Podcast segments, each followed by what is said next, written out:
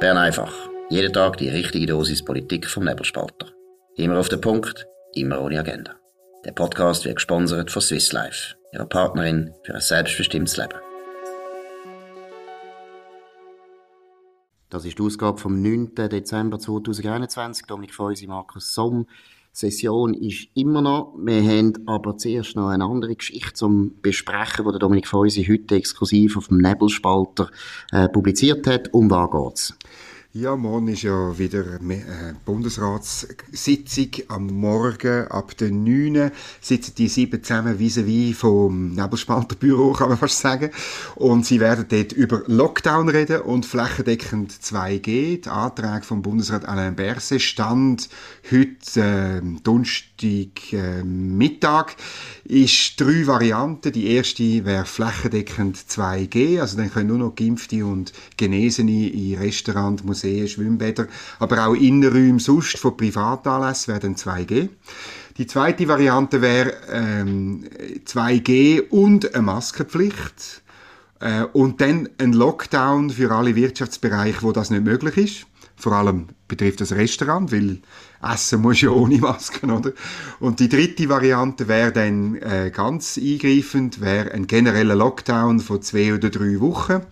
Das, äh, dem sagt man da in Bern einen sogenannten Wellenbrecher, weil man wirklich nur daran glaubt, dass so ein Lockdown dann eben die Corona-Welle, ich weiß jetzt gar nicht mehr, ist die vierte, die fünfte, die sechste oder die 37. wird brechen. Immerhin, eine Impfpflicht äh, ist offenbar nicht äh, auf, auf der Liste, auf der Wunschliste von Alain Berset bei diesen drei Varianten, also es dürfte wie so rauskommen, ähm, wenn jetzt du mich äh, würdest fragen, äh, das ist klassisch, weißt du, Alain Berset bringt drei Varianten, eine schlimme, eine noch schlimmere und eine ganz schlimme und dann wird die schlimme nicht gewählt, oder? Also es, es läuft meiner Ansicht nach auf 2G raus, ähm, es gibt dort auch Äußerungen, zum Beispiel von der Bundesrätin äh, Karin Keller-Sutter, die gestern Abend in der Rundschau gesagt hat, sie sind gegen eine Impfpflicht, sie sind gegen einen Lockdown, aber man müsse 2G diskutieren. Also es ist logisch, dass das wahrscheinlich die, äh, der Kompromiss wird, oder? Dass eben die Bürgerlichen zurzeit, Gott sei Dank, noch Impfpflicht für ein Problem anschauen. Wie das aussieht, die vier Wochen wissen wir nicht. Aber immerhin, zurzeit sehen sie das so an.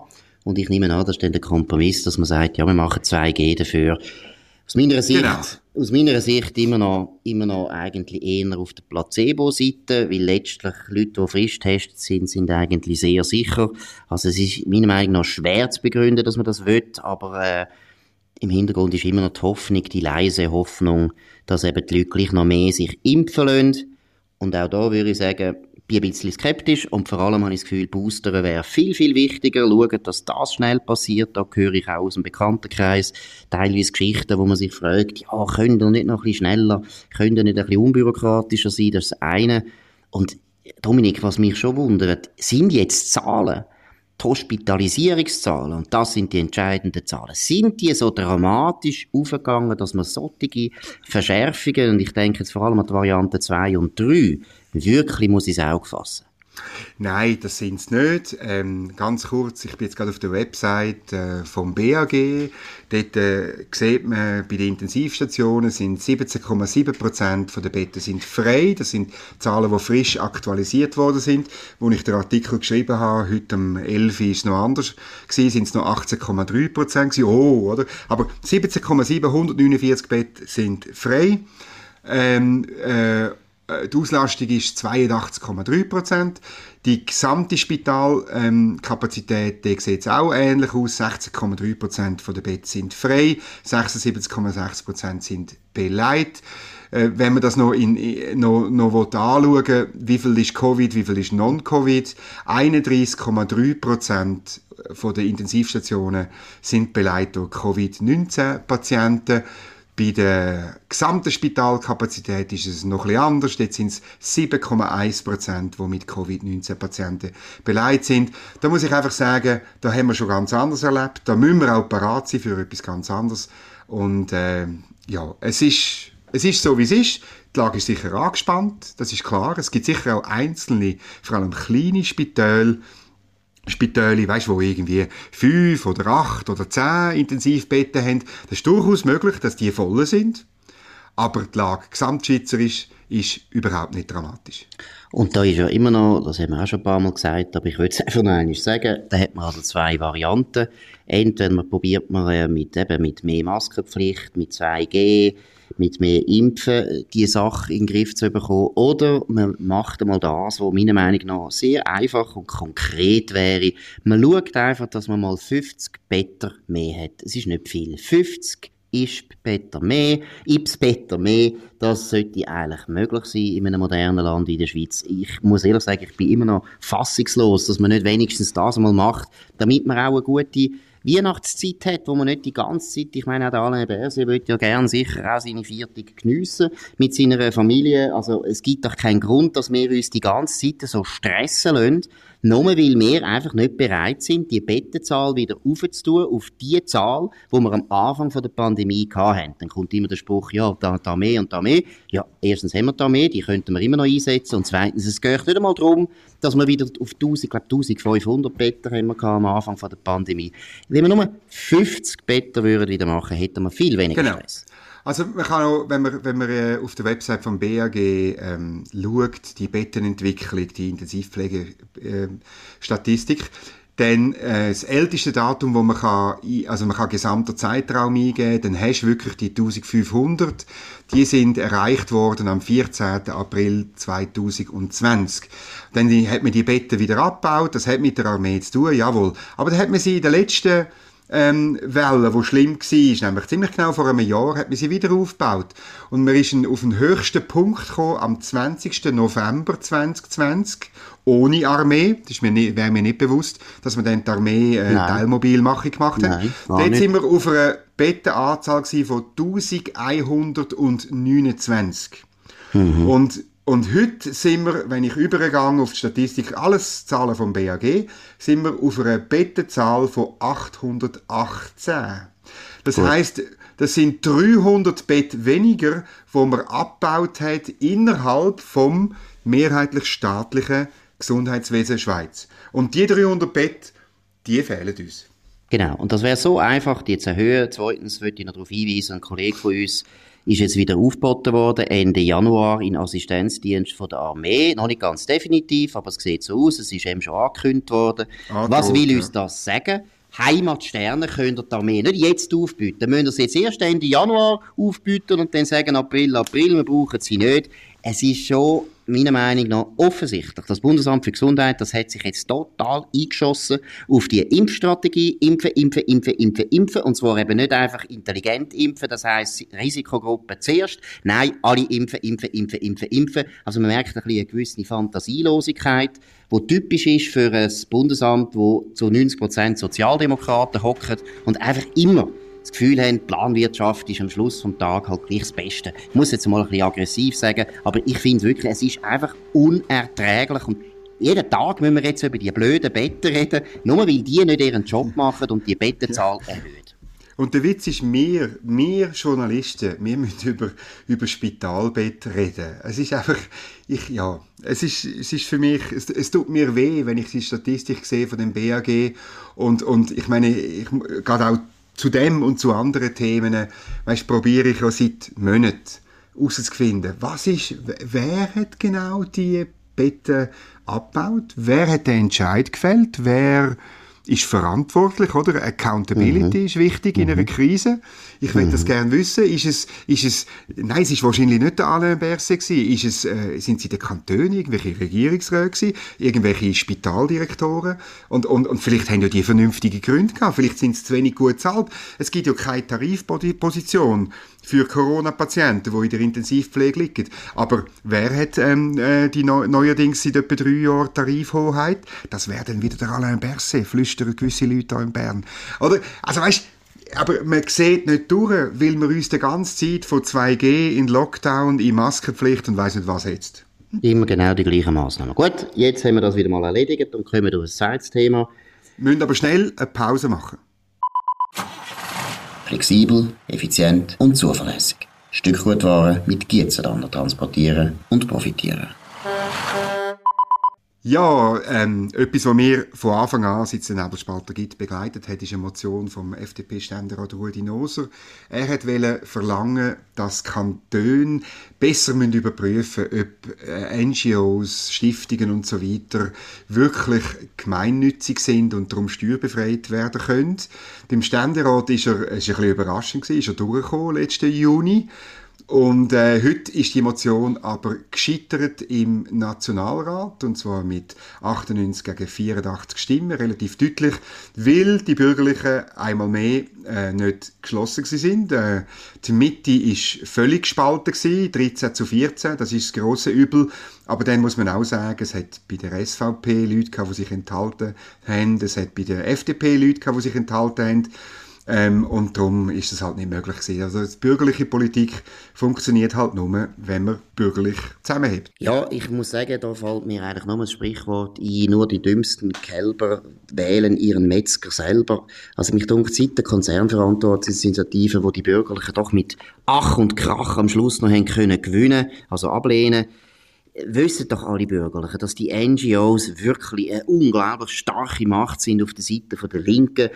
Intransparente Finanzierung, teilweise steuerbefreit. Da werden Millionen werden da in politischen Kampf hineingerührt. Wir wissen nicht woher. Es verstehe ich nicht, dass die Bürgerlichen nicht merken, wir müssen uns um die NGOs kümmern. Das ist so und es enttäuscht mich vor allem in der Mitte, oder, wo, wo ja neu der Kommission die, die Emotion unterstützt hat, ähm, aber offenbar sich hat lassen, einseifen lassen. Ähm, ganz schlimm ist die Offiziersgesellschaft, müssen wir noch erwähnen. Die hat äh, geschehen, dass die NGOs haben die Offiziersgesellschaft vorgeschoben, weißt, zum Argumentieren in der Wandelhalle. Ähm, es könnte eben auch die Offiziersgesellschaft treffen. Ja, es könnte die Offiziersgesellschaft treffen. Und mhm. ich habe Kontakt mit dem Präsidenten der Offiziersgesellschaft und er hat gesagt, nein, man hat uns nicht instrumentalisiert. Er wüsste nichts davon dass da Lobbyisten unterwegs sind und mit der Offiziersgesellschaft argumentieren. Da muss ich dir einfach sagen, also wenn, wenn, wenn, wenn, oder, wenn man so naiv ist, ist eigentlich schon dumm. He?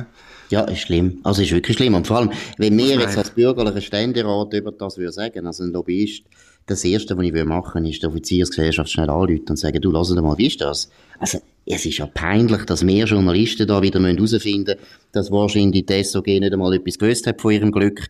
Also, peinlich, peinlich, und ich betone es noch einmal, und hört zu, Bürgerliche, wenn ihr das nicht checkt, dass die NGOs heute die neue linke Partei sind und nicht die SP und nicht die Grünen und nicht andere linke Organisationen, sondern sind nur die NGOs, das ist eine riesige Macht, teilweise finanziert von euren eigenen Kind, wo ihr das, was ihr auch wieder nicht merkt. Nein, also bitte. Ja, das ist ja so. Also das ist ein, ein äh, schlimmer Entscheid. Äh, ist halt so, wir sind Demokraten, wir akzeptieren das. Ich hoffe, dass der Rudi Noser ähm, bei dem Thema weitermacht. Es gibt ja noch eine andere Variante, oder? Ähm, statt dass man sagt, man muss genauer überprüfen, wie viel Politik oder nach heutiger Rechtslage ist Politik nicht zulässig als gemeinnützig. Und das finde ich eigentlich komisch. Eigentlich die liberale Lösung wäre, dass man sagt, wir tun die Unterscheidung okay lassen und, und die, sowohl die Linken dürfen steuerbefreite Politik machen, aber die Bürgerlichen auch. Genau, das wäre viel die bessere Lösung. Oder und dann würden dann nicht irgendwelche Beamte darüber entscheiden, welche Organisation genau, was Politik, passt genau. und wer nicht, sondern wäre einfach offen. Das ist, finde ich, auch richtig.